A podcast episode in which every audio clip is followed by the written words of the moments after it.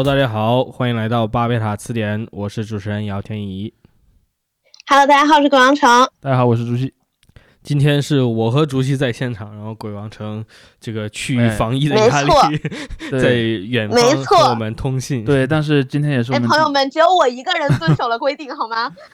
我们并没呃有，我们也没有违反规定，好。吧？我们也是那个各种扫码啊，什么去我对，我核酸检先道德测绑架，我是。对。呃，但我们今天也是第一次，就是虽然是远程，但不是三个录音笔录，而是就集成到电脑上录，所以音质可能会比之前的要好对对对一些些。嗯，所以咱们也进行了一个技技术上的革新，对吧？对，也没有革新，技术还是那些技术。技术是啊是那些技术，是方法上的革新。对，哦，我们今天对要聊的一个话题呢，算是一个续集。哎，续集就是我们在第二三十34四期的时候做了一呃一期叫做 V V 圈巴别塔相关的，然后聊的主要这个呃主角啊是 ASO ASO 这个虚虚拟主播团体。对，最近呢爆发了一些关于 ASO 的新闻，对，你们两个给我们来来，程程先来给大家呃回顾一下最近的剧情吧。根据懒人那我包就 从根据懒人包，哎，跟对对对，因为我对虚拟偶像，我也是一个就是有点儿什么隔隔什么看什么的那种嗯。词儿，突然想不起来。对，所以我是呃追溯到今年的四月二十一号，然后那应该是呃一最开始有人在 ASO 的贴吧有个老哥，他贴出了他们动捕房的照片儿，嗯。然后这个就已经有一些那个就是扒皮的味道在了嘛。嗯。然后四月二十二号的时候，嘉乐他发了一个个人单曲的完整版，嗯。然后嘉乐这个人人物等于说也有了一些自己的作品。到四月三十号的时候，那个贴吧和 B 站就有一些传出乃林他的中之人录的广播剧，然后又由此扒出了他其他的个人账号。嗯然后和这次事件比较有直接关联的是，在五月一号的时候，贴吧里有一个所谓的内部人员哈，他发了一段聊天记录，说其中那个成员嘉乐将会在五月二十号毕业，而且他说这个消息是核中核，就是绝对真实。嗯。嗯。对，然后从这个事情之后就，反正五月二号开始吧，一直到五月八号，大家就是陆续被开盒，然后扒出他们在个人账号里的各种吐槽啊、记录啊，就是这种嗯。我们叫里购，就是小小号的意思嘛。嗯。到五月十号下午四点半，官方发公告说嘉乐要在五月二十号正式休眠，但其嗯。实就是、对跟毕业差差不多意思了。嗯，然后大家就开始把以前大家就是贴吧老哥说的这些什么。全都连上了。对啊，包括他爆料其他的呃工资也好啊，或者什么职场霸凌啊这种身体伤害啊，制节目中受伤啊，对，对对对，后来在五月十一号凌晨三点，官方发了一个那个 Q&A 来回应这些质疑，但是大家就说，所以你又半夜把成员们挖起来发这个是吧？就是更、嗯，更就更坐实了一个对，对对对，加加班加点，加班加点。对。嗯然后在五月十一号晚上的直播，这次直播被称为虚拟主播史上最具虚拟感的一次直播。嗯因为就是一开始先是嘉乐出来，然后他回应他最近的心路历程，然后又是什么，反正就有成员上来就哭啊，然后有成员就是感觉心不在焉的在聊天儿，大家就在弹幕刷说那个说不去鸟巢了，我们回家，然后嗯贝拉就说、家是哪儿呢？反正就 整个这个事情就让哎大家觉得就是特别的讽刺，然后大家甚甚至在想象。在成员们，比如说可能是照本宣科，在照着台台本演出这次直播的时候，是不是旁边坐了一圈儿数字监工，高层？对眨眼 对？对，好像还特别我还眨眼 SOS，对，而且我还看到一个说法说，呃，那个成员的表情不太自然，但有可能啊，有可嗯能是技术不成熟，比如说 对啊捕捉动作不太精确。嗯对对对但是我看到那些粉丝就给他呃脑补的剧情是，他明明在哭，但是那个系统却要把它识别为笑，类似这样。对，有人说是个用数用数据改了他的表情那种感觉，嗯，对，所以所以以就是让让整个事件变得更加的恐怖。对，但我认为这件事儿有意思的地方在于，它真正触及了虚拟偶像这个概念当中一些呃一直存在，但是人们却假装它不存在的问题。我们今天主要就是来嗯讨论这些问题的。对，以及就是可以嗯扩充到整个偶像行业嘛。呃，对，当然这个职业啊当然，当他有一个虚拟形象的时候，对对对这个问题又复复杂了一层。是的，嗯是的，嗯对，呃，因为这个事件刚才晨晨其实已经说的挺具体了，因为我没想到这个懒人包还把这个什么日期啊、时间表那当然有了，你看看，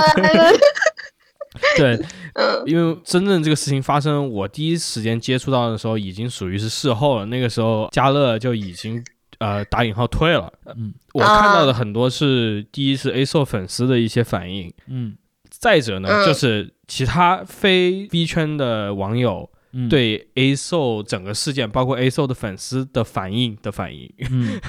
就是录了一个啊看 reaction 的 reaction。对对对对、嗯 r e a c t i o n 套娃了对对对怎么开始？对，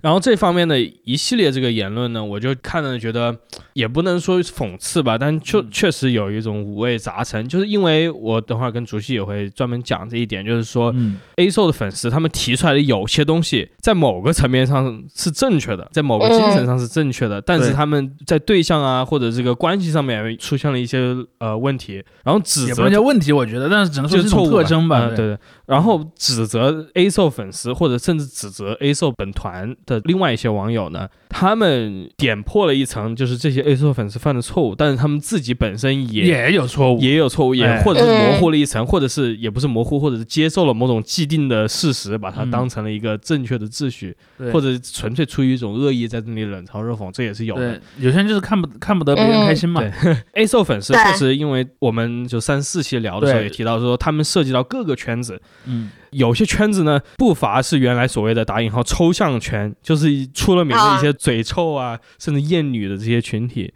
嗯然后这个群体里面，他们有一部分人相当于分离了出来，成为了这个 A 售的粉丝。我觉得这个事情呢，嗯对于后来的这些剩下的一些这些抽象圈子里面的人，其实是一个他们自己觉得很反感的事情，对于他们的身份认同上面。然后就是就类似于什么嗯呢？就类似于你在一个村儿里，你的村里有另外一一帮跟你一样的村民叛逃了。叛逃的村民呢嗯，在五年后被抓了现行反革命，枪毙了。虽然这件事儿你没有得到什么好处吧，但你觉得大快人心。呃对，是谁叫你跑的？对，嗯，所以我们等会儿会把这个再嗯再更多细节的扩充一下。对对，晨晨，你刚才想说什么吗？我想说，我之后可以补充一点，AKB 的粉丝对于虚拟偶像圈这种事情的嗯也可以他们怎么说对对对，会觉得竞争对手少了一个吗？没有主要的这个对标吧，还是 AKB 的上海队嘛，TMSH。然后，啊啊啊，OK，呃，怎么说呢？大家一方面是觉得我们从热度上讲，那当然是高攀不上人家 A SO 了，是吧？然后另外就是觉得怎么说呢？就是确实中之人还是比真实的偶像要苦一点儿的。嗯嗯大家好像普遍是这么觉得的。嗯然后，嗯因为像我们觉得在 A SO 那边，包括现在爆出来的很多事情，都是对中之人，也就是对偶像本人的压迫嘛。嗯，但是这个嗯是建立在你把它看作一个偶像团体，而不是一个技术实验项目的基础上。嗯，但是在 AKB，就是至少上海队这边是对粉丝的压迫。嗯，，OK，对，所以这个，嗯，你你说到这一点，就是关于呃中之人打引号苦啊，包括你之前嗯在这个捋时间线的时候，有个关键时间点，就是五月一日某网友爆出来叉叉叉，我觉得这个冥嗯冥之中自有天意啊。嗯我们来聊一下 五月一关于这个号是吧？对劳动啊，劳动节对，嗯，从劳动这一点来切入吧，因为陈晨刚才在这个懒人包总结里面没有提到的一点，就是说当时从所谓的开盒找到他那些 A 售中之人的小号的时候，找到他们对于过去的一些待遇的一个抱怨，就是说我们最初签的合同是每月七千人民币的这个基础薪资，然后外加是万分绩效吧。万分之多少，反正他当时网上的说法就是说那个绩效很低，对绩效很低以至于分完嗯绩效之后，你相当于一个月也就拿个可能一万块钱左右这样的对对因因为就哦。是我反正人家举的例子说，网友啊打赏一百多块钱，真正这个成员可能收到的只有呃一块钱一毛钱，就这样对。的几毛钱，嗯。对。嗯，就是这样一个比例。所以 A 售在这个明面上收到打赏啊等等，它的这个直播效应很好的，在这个收益上面，但是个人没赚到什么钱。嗯对对于他们这些真正的这个团体个人没有，对，当然说到这一点，其实就涉及到一个问题，我们其实在上一期的时候也有讲到过整个虚拟女团这么一个概念的出现嘛。事实上，现在这种虚拟女团的出现，我个人认为，我做一个简要回顾的话，它其实主要是融合了三部分的魅力。第一个部分呢，就是那种日式偶像，就是 AKB 那类的东西，因为它本质上它是有很多，比如说。哎呀，他们很努力，他们元气满满的在为自己的梦想奋斗。包括说他对内可能还有一些什么 CP，有一些感情的东西，甚至可能还有一些什么演出这样的东西。包括说和那些粉丝之间的互动，比如说读评论，你实际上是可以把读评论看作数字世界里的一种握手会的。对，就是增加一种偶像和粉丝的互动性。我觉得是第一部分。第二部分呢，则是那个呃网络上的游戏主播，因为我们会看到所谓的 VTuber。这样的一类的概念最早出现是什么呢？就是有一些游戏主播在播游戏的时候，他其实不想自己真人出镜，基于某种原因，比方说可能他觉得自己长得不好看，或者他觉得你们没有必要关注我长什么样。对对对。但他可能又想跟这些观众有些互动，所以我们以前就看到类似于什么会说话的汤姆猫那样的一些形象，但后来慢慢的就二次元化了嘛。然后在这个部分，我觉得它重点在哪呢？重点在于这些主播和粉丝的互动，尤其是就像刚才天一提到的。一些类似于说抽象粉这样的人，他们他们所要求的互动是什么？事实上是带有恶意的互动。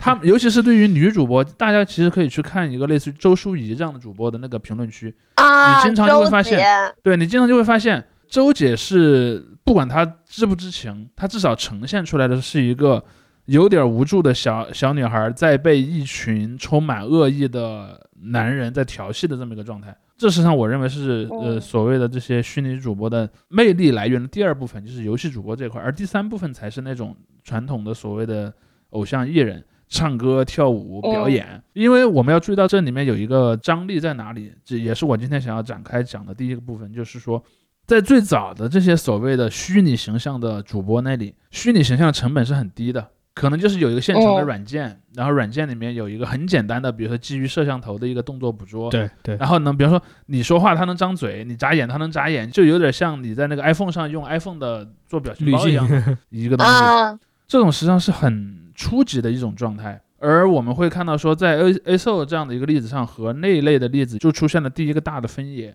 我们会看到有很多微圈粉丝，至少在中国的微圈粉丝，他们会声称。我们 V 圈是一个干净纯洁的净土，什么资本家不要进来玩饭圈那一套。他有一，对对对，他在这里就默认了一个前提，就是这个东西是不应该由资本家来玩的。但他这里面忽略了一个问题，A S O 这种级别的直播是真的只有资本家才玩得起的。嗯嗯，就是它是基于一个全身的动作捕捉的技术，以及一个实时的生成图像的技术，而且全三 D。对，全三 D 这个技术可以做到什么呢？做到人脸上的细微的表情，手上细到手指的动作。以及在整个全身在跳舞的这么一个大的一个动作幅度下，都是可以做一个非常精确的捕捉的，然后以及一个非常好的呈现。这个东西就不是那种我去网上下一个免费的软件，或者说我花几千块钱去定制一个 3D 形象就能解决的问题了。所以这就出现了第一个问题：当 A S O 出现的时候，它自然是一种带有所谓的，但我我们如果不用资本家这样的词的话，它至少是一个企业行为。对，它很难是一个非常明确的商品。对，它很难是一个个体户行为了。所以，当我们经常看到那些呃，就是比方说自己弄一个很简单的那个模型在玩的这些 V up，他们毕业事实际上是一个很常见的事情，因为它的那个视觉效果就在那儿嘛。嗯嗯。这也是为什么当时有那么多所谓微圈粉冲进 A 社的直播间的时候，突然真心，因为在在他们之前看到的那个水平上是看不到这样的东西的。对。所以这就导致了一个问题。资本家投这么多钱，他有权利要求一定的回报吗？以及说我怎么去分配各个环节上的收益？好比说啊，好比说，呃，我做这么一个形象，当然我当中有一个所谓的动捕演员，其实就是中之人嘛。当然也有动捕演员，但是你也要别忘了，开发这套软件的人，还有调试那些硬件的人，还有包括说给他设计剧本的人，包括说还有给他做一些寻找商务合作，去让他能够出现在一些更好的平台上的人。这些人要拿工资吗？事实上是要的。嗯，而且不光这，而且工资应该更高。还有硬件呢，就是什么显卡、动捕服各种各样的东西。而且在这之上还有另一层，就是除了这个制作团队，也就是被粉丝们称为“羊驼”的这个团队之外呢，上面还有一个直播平台，就是羊驼。把各个环节上所做的劳动组合成了一个 A S O 的这么一个虚拟形象的产品之后，还有 B 站，它还有一个 B 站在上面。比如说我在 B 站上去直播，然后粉丝打赏了，首先的第一步是羊驼和 B 站去分账，对分完账之后，羊羊驼再把剩下的钱拿回来给羊驼的这些所有的成员分，包括什么呃程序员、硬件工程师、什么商务、编剧各种各样的工种。所以说从这样的一个逻辑上来讲，无论如何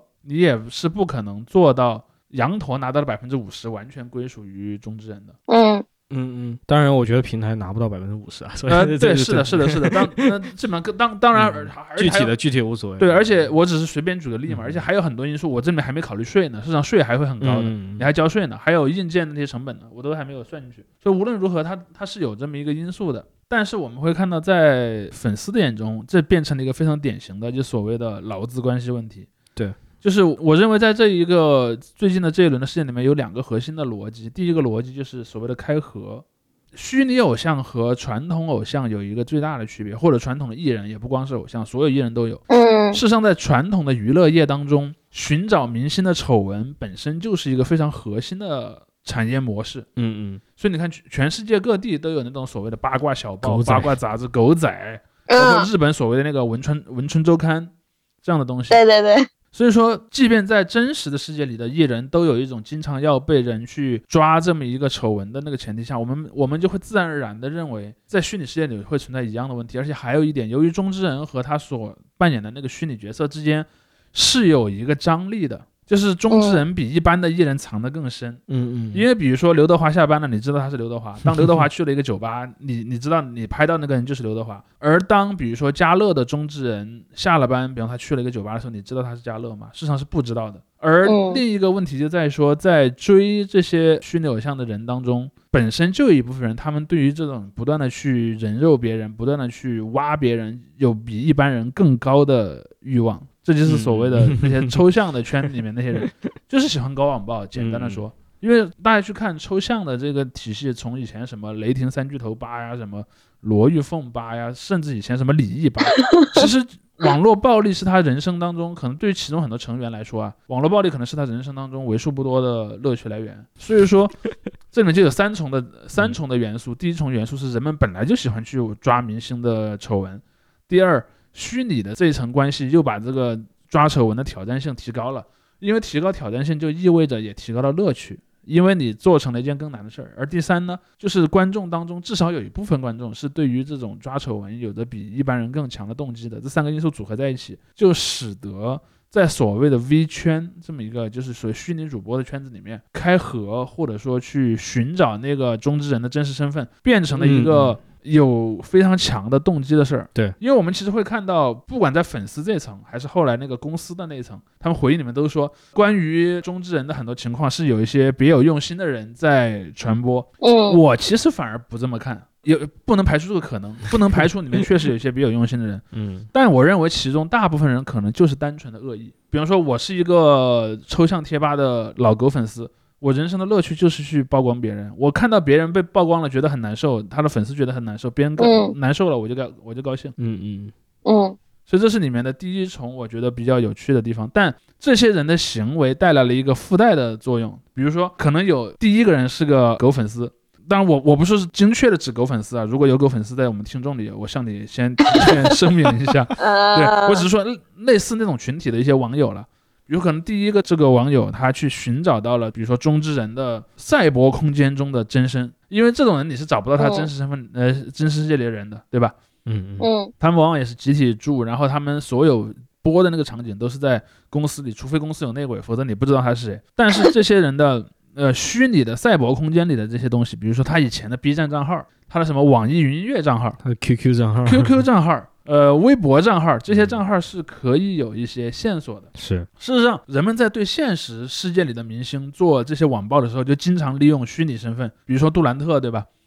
杜兰特用小号去留言，被人抓到了，包括刘慈欣，对吧？刘慈欣在贴吧里有个小号嗯去去恶评了其他作家，也被一些别有用心的网友给抓到了。所以，当这些呃 A 兽这种本来就是虚拟人物的别的虚拟身份被发现的时候，这个张力就很大了。嗯嗯而那些粉丝，比如说可能那个挖的人是带着恶意去挖的，但粉丝可能是带着善意去看的。比如说，假设哦我是一个嘉乐粉丝，我不希望嘉乐真人由于被网暴而受伤害，但嘉乐的身份已经被人挖出来了，我可能还是会出于好奇嗯去看一下他到底是个什么样的人。对，可能啊，你看啊，工作好辛苦，对吧？可能工作中还意外就受了工伤，对吧？可能说工作待遇也不好，心情看看起来也不是很很高兴。而他在工作中，他又必须呈现出一个很阳光、很正面的形象。而在工作之外，你又看到他是如此过得如此的痛苦，那你可能就更觉得他在受到一个非人道的压迫了。是，而且又有一点是什么呢？就是粉丝们看眼中看到的偶像是两个部分的组合，一个部分就是官方营业的东西，就是他们在直播，他们在什么上电视，他们在出席一些商务活动、接代言，这些东西都是在公司的严格控制下发生的。嗯，这个还和一般的明星不一样，就一般的明星他就他那个真身是可以自由行动的，而这嗯这些虚拟人人物，当他不在工作场所的时候，那个虚拟人物根本就立不起来。所以说，他所有的以他的虚拟形象出现的东西的时候，都是被公司高度控制的。所以说，能代表他自己的，就只有是他那些工作之外的代表私人的网络身份上的东西。而这两个东西之间所呈现的生活差异之大，使得很多嗯出于善意的粉丝，就是出于这种他们自己认为是单纯的爱的这些粉丝，就会面临一个很大的精神折磨。是的。嗯其实我想想回到主席你一开始讲的关于经济方面的这一点，就是除了你说 A s o 是个资本产物，因为需要那么大的技术投资、技术资本以外，另外也有一点就是它一开始它的存在，就这支组合这几个人的存在，它并不是一个自发，哎，我们对这个东西感兴趣，我们要组合起来，不，这是月华的，对，他是一个娱乐嗯公司，招了一帮艺人。对我把你们给给你们嗯做，所以一开始都是一个非常安排好的东西。嗯，至于分层的逻辑呢，里面有很多细节在，就像你说的，里面有很多各种各样的不同的参与者、工作者在里面，你不知道具体那些人的工作量是怎么样，他们的薪资怎么样，分配怎么样，包括我们现在根据所现有的信息，我们也不知道，就是除了中之人，其他人的一些情况。也许就除了有内鬼嗯。爆料以外，就是我们很难知道这个事情。内鬼你也认认证不了他身份。，对对对对对，呃，但但就是别人会会说嘛，就比如说拿出来那个举例，就说 Hollow Live 给他的，比如说啊艺人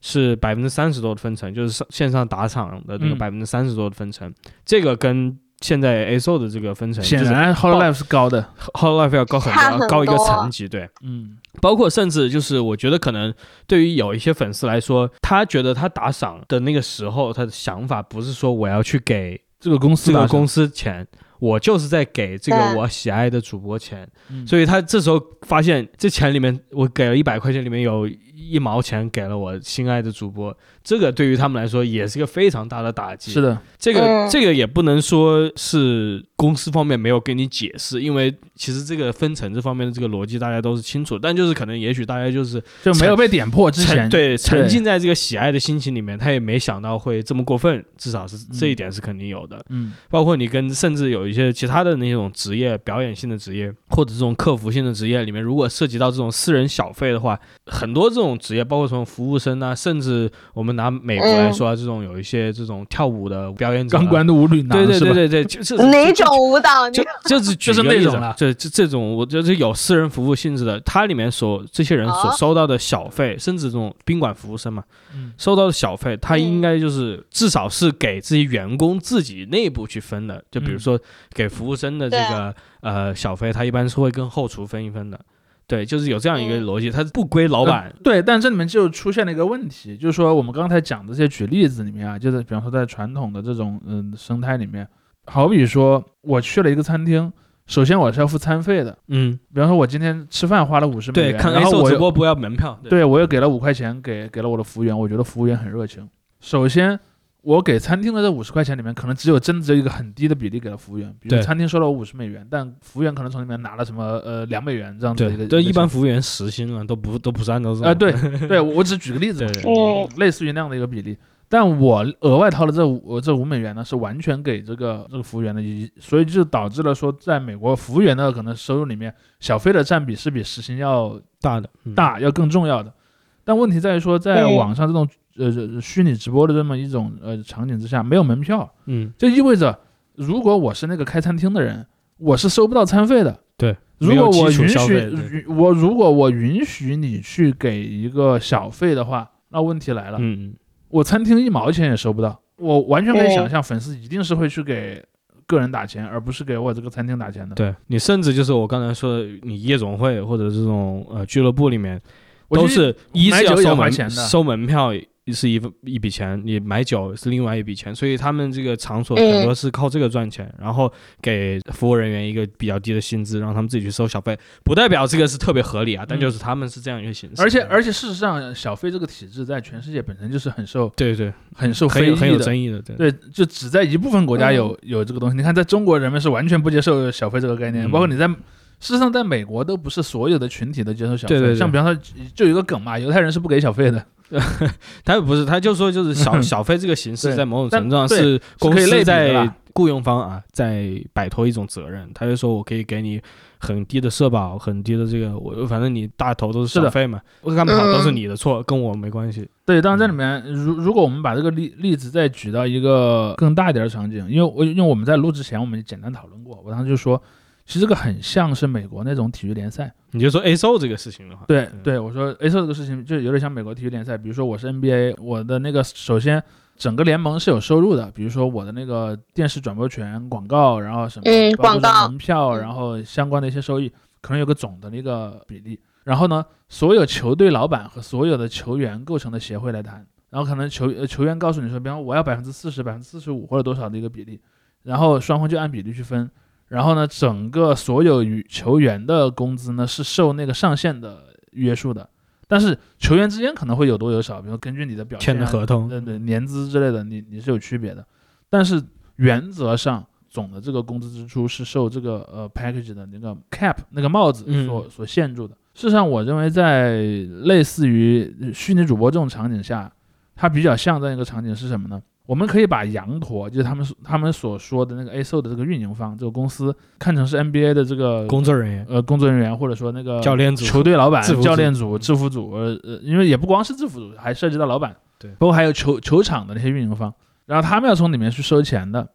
但这里面可能缺了一个问题，就是从传统上来讲，羊驼和中之人之间是怎么分钱的，他是不会告诉你的，他也不用告诉你。嗯嗯。实际上，我为了录这个节目，我还跟我一个追 A s o 的朋友聊过这个问题。我就问他，你觉得 A s o 的这些呃中之人拿多少钱，以及怎么拿钱这件事儿，在你的眼里看来是个什么样的事儿？他说其他其实我不希望把账算那么明白的，或者说我不希望算账这个过程被暴露于公众的视野当中。比如说，我首先嗯首先，我希望公司跟中之人之间确实是有一个明确的分成的比例的，不能让公司随便欺负这个中之人。嗯，我肯这肯定是我作为粉丝的一个核心的追求。对，但与此同时，我也不希望这个呃分成的过程、分成的比例让公众来品头论足，嗯嗯，因为这会破坏了呃我追偶像的时候的有一个很重要的点，我不希望他那么现实。对他不是拿钱来取悦你的，他就是真心来取就悦你的。是对，虽然说我内心深处知道他是为了钱来取悦我的，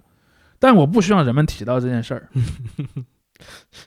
就跟就跟主题乐园一样，你进了主题乐园，你不希望人们你我进了主题乐园之后，人们还老拿我的门门票钱说事儿。我来这儿就是找乐子的，请大家都假装你们不知道这件事儿，但 ASO 现在等于是彻底公布了吗？不是已经？因为这里面就就存在一个问题。首先，呃，我们上一次录节目就提到过所谓微圈巴别塔这个概念嘛，就是说看这些虚拟主播的人就是个很复杂的群体，对吧？我们嗯都承认这一点。所以说里面的可能不同观点也是都存在的。比如可能有些人就是说，哎呀，我就见不得我喜欢的小姐姐吃亏；嗯嗯，有些人只是像我跟他说那位朋友那样，哎呀，你们只要不做的太过分，保持在公众的视野之外是最好的。嗯，还有一些人就是我就是要嗯找乐子呀，我就是要把这些东西给爆出来。所以这就回到我们刚才程程不是回顾了说，中间有一段时间就四月底五月初很多在开盒嘛，就去嗯寻找这些东西。我们会发现开盒是开向了两个层面，一个是曝光这些人自己他们是什么样的人，嗯，他们喜欢听什么样的音乐，他们在现实中有什么样的爱好，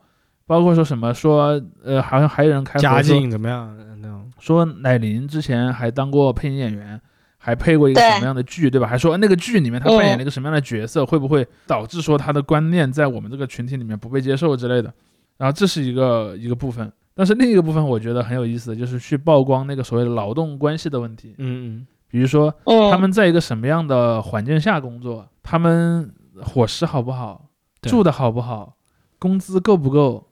然后公司对他们的休息时间、对他们的职业发展安排的怎么样，这是另一个开合的重点。嗯嗯。所以我们会看到开盒是同时针对 ASO 和嗯，针对羊驼的。我这里想补充、补充一点，就是爆出来这个加乐的事情的时候，同时呢，他之所以打引号毕业呢，就是因为他拒绝啊，至少根据现在的谣言啊，打引号谣言，根据粉丝的理论吧，就是他拒绝续签现在不平等条约他的合同，对他原来的合同是这个七千月薪加多少的分成，嗯然后现在是提高到什么一万还是一万一的月薪不是说是一万加百分之一吗？啊？对，一万加百分之一，对，现在就是、嗯就是新合同这个，然后嗯这个现在拒绝了，所以他将停止活动。这些东西就是竹溪你刚才说的劳动关系这一层的非常细节的内容。我觉得至少我个人啊，毕竟不是那种 A 售粉丝，我也没有那种那么强的滤镜。嗯我平常关赶快撇清身份是吧关？关注的很多新闻，就是如果是这种西方的新闻的话，我也会经常看到这种西方的新闻，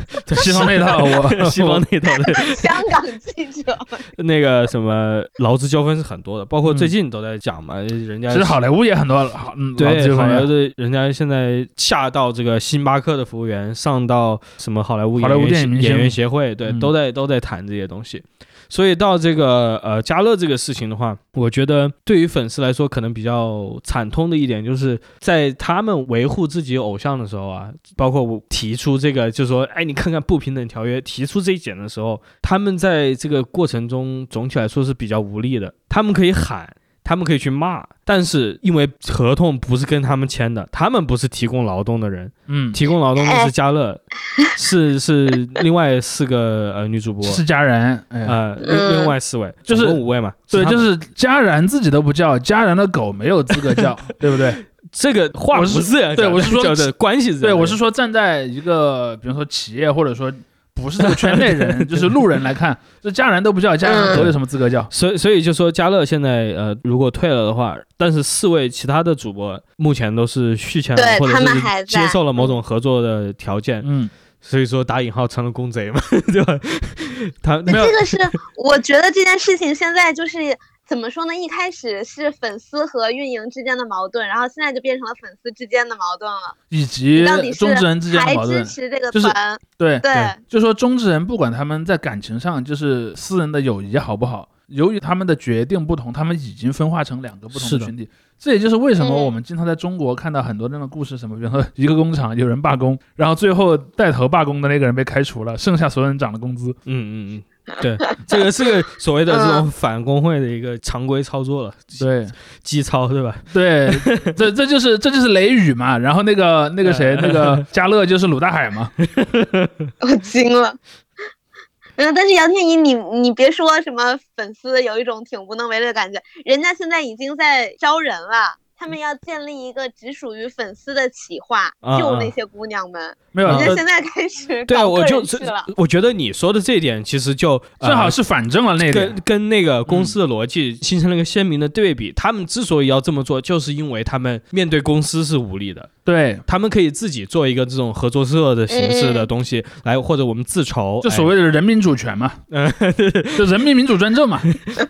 没有，我我想我想倒回一开始我们说的那个点，就是说，首先在微圈，在至少中文微圈，那我们我接下来就不说中文了，我就默认我们只讨论中国的情况。微圈这么一个概念里面，一开始就是有一种我们刚才已经提到的叫做反资产阶级法权的这么一个东西，就是说，他就说资产阶级，你看，这是一开始的那些微圈粉丝为什么反对 ASO，在家人还没有赢得他们心之前，为什么他们会反对呢？很简单，就是说，呃，嗯。我们喜欢的是什么样的 VTuber，是喜欢的什么虚拟人物，喜欢他们那种真诚的感觉，嗯嗯，而不是一个东西，而不是一个那个资本家统计的大数据，资本家知道什么样的人最讨喜欢，他花钱去运营这个东西，这个太虚伪了，我不愿意接受这样的东西。所以说，我们刚才就说了嘛，一开始那些所谓 V 八的这些吧友们打的旗号是什么？不要来玩饭圈那一套，嗯，结果最后发现嗯。饭圈是他们自己。然后资本的大手好温暖啊！对，然后请多来点儿，对吧？大概走入了这样的一个东西，但是你会看到说，在这个过程里面，应该说粉丝作为消费者自我驯化了，是就是嗯，他也知道，他觉得哎呀，呃玩这一套资本主义的东西，玩这一套消费主义奶头乐什么的都不好，但他真的太太可爱了。然后嗯我也知道，给他每个月我自己工资都不高的前提下，我每个月给他什么呃上几个舰长，呃是件不太好的事儿。对，钱估计也没有到他们手里。对，但如果我不给他的公司打钱，这个项目可能就没了。对，我为了让我所爱的东西能在这个世界上存在的更久，我不得不打钱。而而且你在那个直播间的话，他现场是有回馈的，你打一个很很高的赏，这人家就主播会感谢某某某 送来的火箭，对吧？大概有这么一个东西。我我首先要讲的是，我们我们之前在别的节目里面，包括我自己写文章以前也分析过，就所谓的追星这个逻辑啊。就如果说在比较早的年代，在这个追星的三方关系，就是公司、艺人和观众的三角关系里面，真正关系是什么呢？是公司和艺人一起去赚观众的钱。嗯嗯在比较早的年代，观众也是认可这个观点的。但是呢，在所谓粉丝经济这么一种概念出现的时候，你就会发现，虽然在实质上还是公司和艺人一起去赚观众的钱，然后还多了一层，就是在这里面多了一层。但观众在想象中，观众认为我是在和艺人一起对抗公司。或者你就说嗯，因为你这一层里面还多了一层，就是公司在赚艺人的钱，我觉得是有这一层的。呃，是当然是有这一层，这里面涉及到一个就是公司和艺人的分成比例到底是多少合理这么一件事。我先不去讨论这一点，我先默认这个问题不存在，我假装这个问题不存在。嗯 然后在这样一个问题下，因为你说的那层是我说的粉丝行为的存在的前提，嗯，就粉丝凭什么要帮艺人去对抗公司呢？啊，那么前提一定是公司没有公正的对待艺人。嗯，所以说，我们就说回了我们刚才说的这个逻辑，就是在艺人的眼中，在粉丝眼中，呃，在粉丝的眼中，艺人是受公司欺负，公司一定是坏的。就是在嗯在现代的这些粉丝的眼中，公司不管做的再好，它一定是坏的。然后包括你看，给我们喜欢的人安排了不好的队友，给他安排了一个不好的个人的形象，妆化的不好，服装也不好，给他安排了一个新的电影项目，那个电影看起来也也很碎的样子，嗯就是粉丝永远是在挑公司的错的。但你会发现粉丝的行为很分裂，一方面他是不断的挑公司的错，另一方面他又不断的要给打钱，钱因为不打钱，这个演艺事业无法维持下去。嗯而当这个事件归到这个虚拟人的时候，问题就变得更大了。就是说，如果假设你是 A 售的粉丝，你这个打钱的封建义务是比一般的艺人要大的。我们倒回传统的模式下，比如说，比如说我是鹿晗，嗯，我一开始我作为 EXO 的团员，签了公司在那个 SM 那个娱乐的旗下，你去买我的专辑，SM 娱乐也赚了钱，我从 SM 娱乐手上赚了小小的一点钱，也不多，但是终究我鹿晗能够解约出来，作为一个个人来赚钱。就是，比方说，当鹿晗后来变成了鹿晗工作室的时候，那个时候就有点像我们刚才说的那种个体户的主播了。嗯嗯嗯，对，就是你给我打赏之后，除了我交给平台的税之外，都是我自己了。呃，所以当你是在面对一个真人艺人的时候，这个逻辑是跑得通的。所以你经常会看到很多那些粉丝支持他的艺人去呃从公司里面独立出来，但是在虚拟人物的形象上就有一个问题：假设加乐的中之人脱离了羊驼，他是不能再以加乐这个形象出来的，加乐这个形象就永久消失了。或者至少就是在版权方手里拿着。当然，版权方可能他也知道再拿出来用嗯也会被骂，对对对，就是从法权逻辑上来讲，版权方嗯仍然拿着加乐这个虚拟形象，只是说他出于一个社会共识，他不能拿出来用而已。对，所以这就使得在这种虚拟人物出现的逻辑下，粉丝的这种打钱封建义务变得更强。嗯当然，后来我们也会看到一点，因为这个矛盾终究会爆发的嘛。当矛盾最后不可调和而爆发之后，我们会看到粉丝们还是会说：“那我们就冲吧！”就是嗯事已至此，有点像什么呢？有点像中国古代的很多那种社会底层的那些农民，就是逆来顺受，对吧？那个官老爷横征暴敛，我逆来顺受，我不想造反，但我一旦造反，我就只能反到底。嗯是，嗯 这就是粉丝的心态。所以我们会看到一个很有意思的现象，虽然你看啊，A 兽的粉丝在早期的时候，他们多次宣称不要玩粉丝那粉圈那一套，不要去搞什么打头刷数据，对不要去搞那什么网暴。但是真正的当嘉乐和公司的矛盾爆发之后，他们很主动的采用了这套策略。对，里面我、嗯。我不知道大家有没有看那个截图，就是说我们 A o 的粉丝团体里面百分之九十三的男性，然后我们都不懂得我们玩不来那套东西。这，个饭圈东西，所以我非常感感谢这个饭百圈姐姐，对感谢剩下百分之七的这个女网友。女网友，然后教会了我们如何对，玩这个，比如说怎么去嗯。微博上运营一个超话，怎么把那个超话推上热搜榜，然后嗯怎么样的去在那些什么大的这些媒体机构下面去举报那个公司，然后怎么样去嗯用那个什么用那种懒人包去向一般的民众传递我们的诉求。就是你会看到这套东西，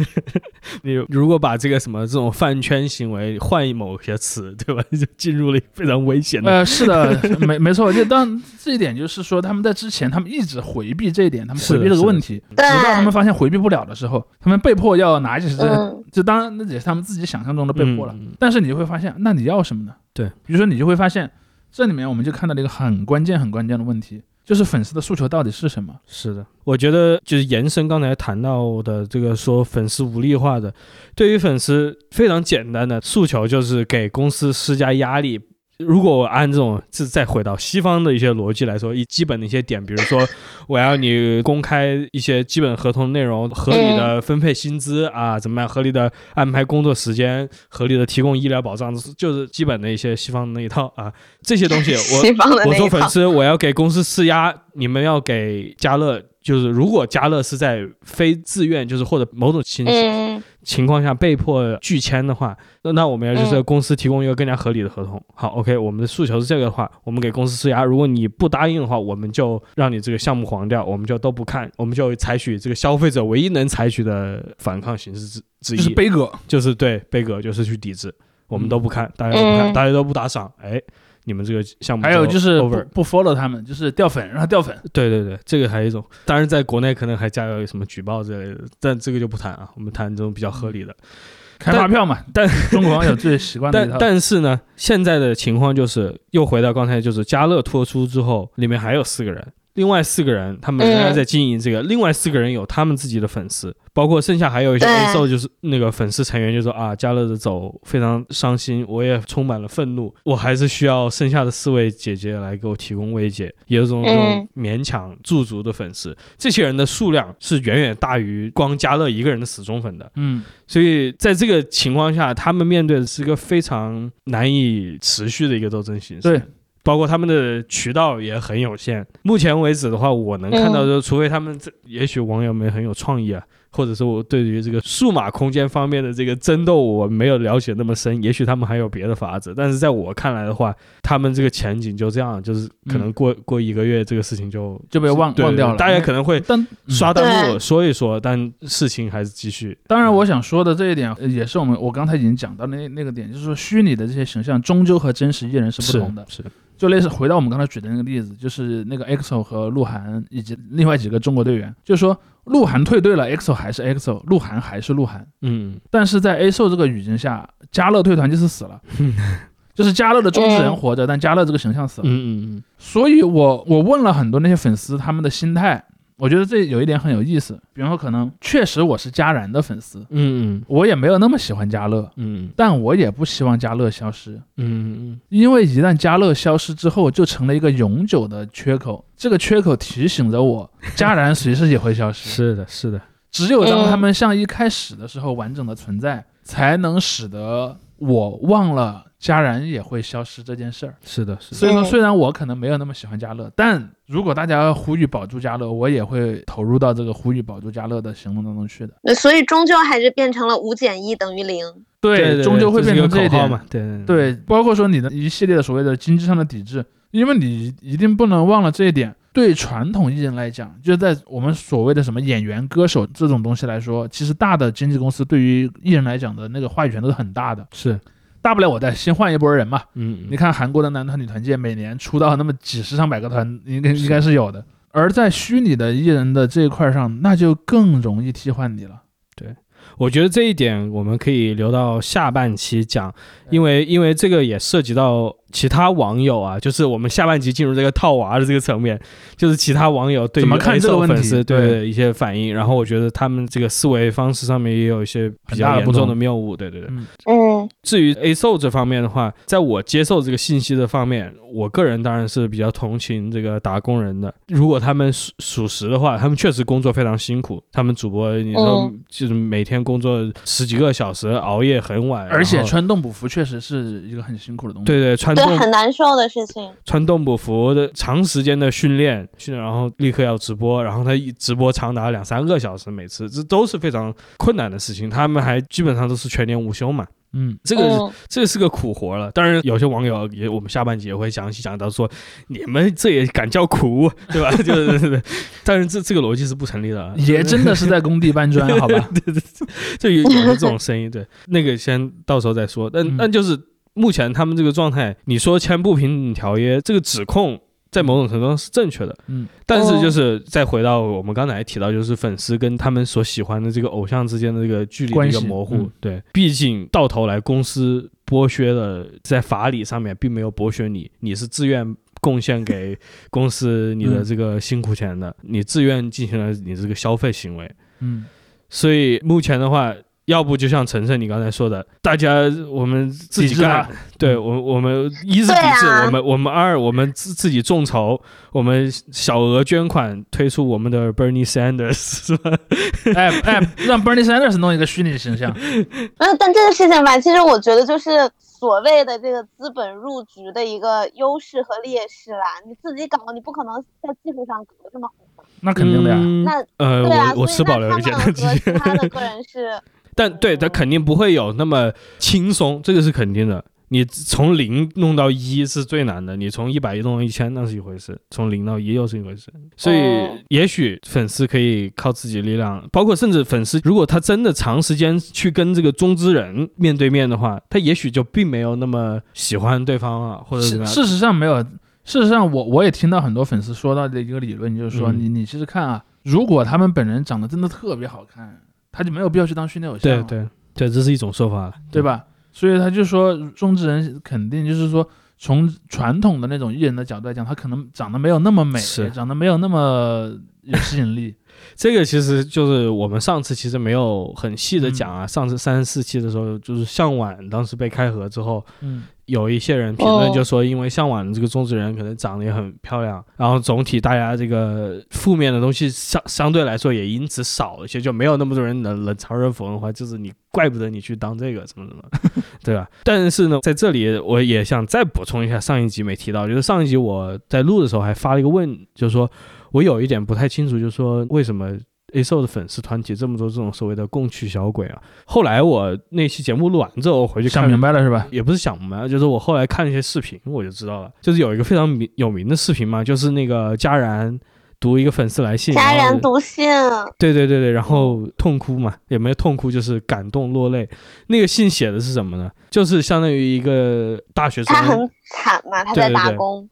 我是我是一个这个刚读大学或者是刚从大学毕业的这个学生，然后我非常辛苦，我也没什么钱，我每天他他是像写日记一样的，那个那个信是个日记一样的，嗯我每每个小时干什么，然后就写的就是用非常平淡的语气描写自己比较艰辛的生活，最后就说我嗯晚上唯一的这个美好的时刻就是看家人，然后然后家人就落泪，然后那时候全体在弹幕就说这个无产阶世界和无产阶级联合起来，跟这回这个弹幕如出一辙，就是。就是当时以为家人是被感动，但殊不知这家人是在共情啊。也有可能，对对，对现在也许你但也有可能是 脚本啊，也有可能根本没有那个大学生，对吧？也有可能是这这个啊这个是公司安排的。或者这个大学生本身也是一个某网友的角色扮演，这也是对我我们之前也讲过嗯类似的情况嘛。有些人喜欢把自己的这个经历夸张，但不排除的一点可能性就是，无论这个经历就是家然反映他的经历肯定是很有代表性了。，对，他是他是有代表性的，或者他嗯这种表现的精神状态是一个非常普遍的精神状态。对于很多年轻的孩子来说，他甚至都不一定读了大学，一直在读高中，他每天的这个学业压力很重，怎么样的，觉得看不到未来，他这是个非常普遍的一个心情，对于很多学生来说。嗯，所以无产阶级对于他们来说是一个这个精神寄托的东西，是个很抽象的东西，他们不知道它具体这中间的这个意义有什么。只不过在某种程度上，因为他们本身处的这个社会地位，导致他们跟这个身份有某种重合。没有，这就是我 这就是我反复强调的一个概嗯念，就是在网上自称小弟小镇做题家的人，全都是些那个所谓的假左派。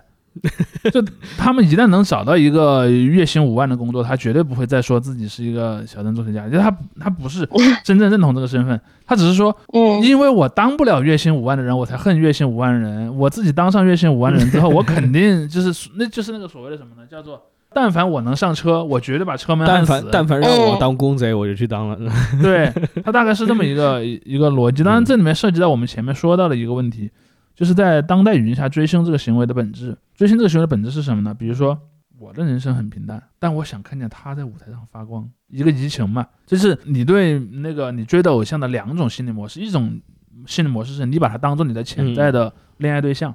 啊，他好美啊，他好帅啊，他很有魅力，这是第一种模式。第二种模式，你把他代入成自己，所以这也是为什么刚才程程说到的，走，我们不去鸟巢了，我们回家。你看，这就是一种很典型的移情。嗯，就一开始他们会说，呃，我们要支持他们，要让他们提升自己的才艺，有朝一日能站上鸟巢，站上全国最大的这个舞台去开一场演唱会。嗯，这是他们所想象的一个未来，这也是他们把自己投射到他身上的一个逻辑。但最后你看，走，我们不去舞鸟巢了，我们回家，这就发现了，这是把这个故事往另一个方向去讲。是是，但终究还是一个移情，也是一个故事，一个代入的这么一个逻辑。这也就解释我刚才说的那一点。就为什么明明是公司和艺人一起在赚粉丝的钱，粉丝却认为自己和 艺人是一起在反抗公司的？嗯嗯，这是它里面的一个思想内核。当然，我也不是会想说大家都是打引号假左派或者怎么样，或者全部都是投机主义者了。因为就像有一些后来的这些粉丝，就是加了之外的主播的粉丝，就是他们会说五减一等于零或者怎么样。这个，我觉得在某种程度上这是一个学习的过程。他们在了解到这个怎么说的劳动啊是怎么回事，包括这个劳 劳资关系是怎么回事，这这是个学习的过程，大家都要经历的，这是很正常，这也可以理解。在学习过程中学到什么东西，这个比较重要。就像主席你刚才总结的，佳然的粉丝他说。我不想看到这个缺口，因为它会提醒着我，这个家然有一天也可能会落到相同的结果。对这个，对于我们个人来说，就是我们回到非常赤裸的现实啊，我们个人来说。你每看到一个被开除或者被非正常的结束工作的一些人，你也会觉得就是也许有一天那就是我嘛？这这是一个非常怎么说呢？这很常见的心理，是很常见的一个心理，包括一个学习过程。这就是你理解到你所处在的一个在这个关系网里面，你和别人在什么生态位上？你在什么生态位上？你跟你身边的那些人这个关系是个什么样的？你跟你上面的人是关系什么样的？等等，所以这个我当然不会简单的就说 A o 的粉丝全部都是共区小鬼了，但我我不会做这种论断。那肯定的，我们一开始就反复强调 A o 的粉丝是一个成分极其复杂的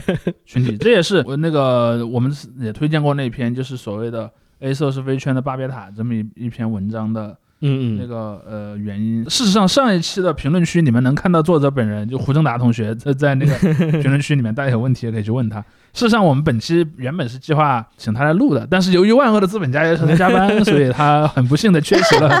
这次录制，所以他也有一些锐评啊，那个交代我给大家说一下，哎，给大家来来来，最后最后来来请这个请请正达参加我们这个。呃，云录制 好吧，让胡老师以这个精神的形式出现在我们这里。胡老师的锐评如下：嗯，呃，信息不对称的时候，人们更容易把事情脑补得更极端。嗯嗯，好坏都是如此。巴别塔最终建成了，但只是在崩塌前的那一瞬间。说得好，对，非常精辟的这个解说啊，仿佛是在我们我们也把它标注进我们本期的录制嘉宾，好吧，就是呃发来了两句话的那个锐评，仿佛是在描述这个实业革命啊，哎对。啊。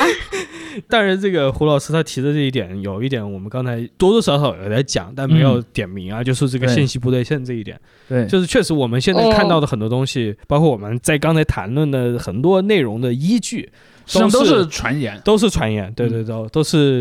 道听途说。某一天，他们字节或者月华发一个什么函出来说谣言。止于智者啊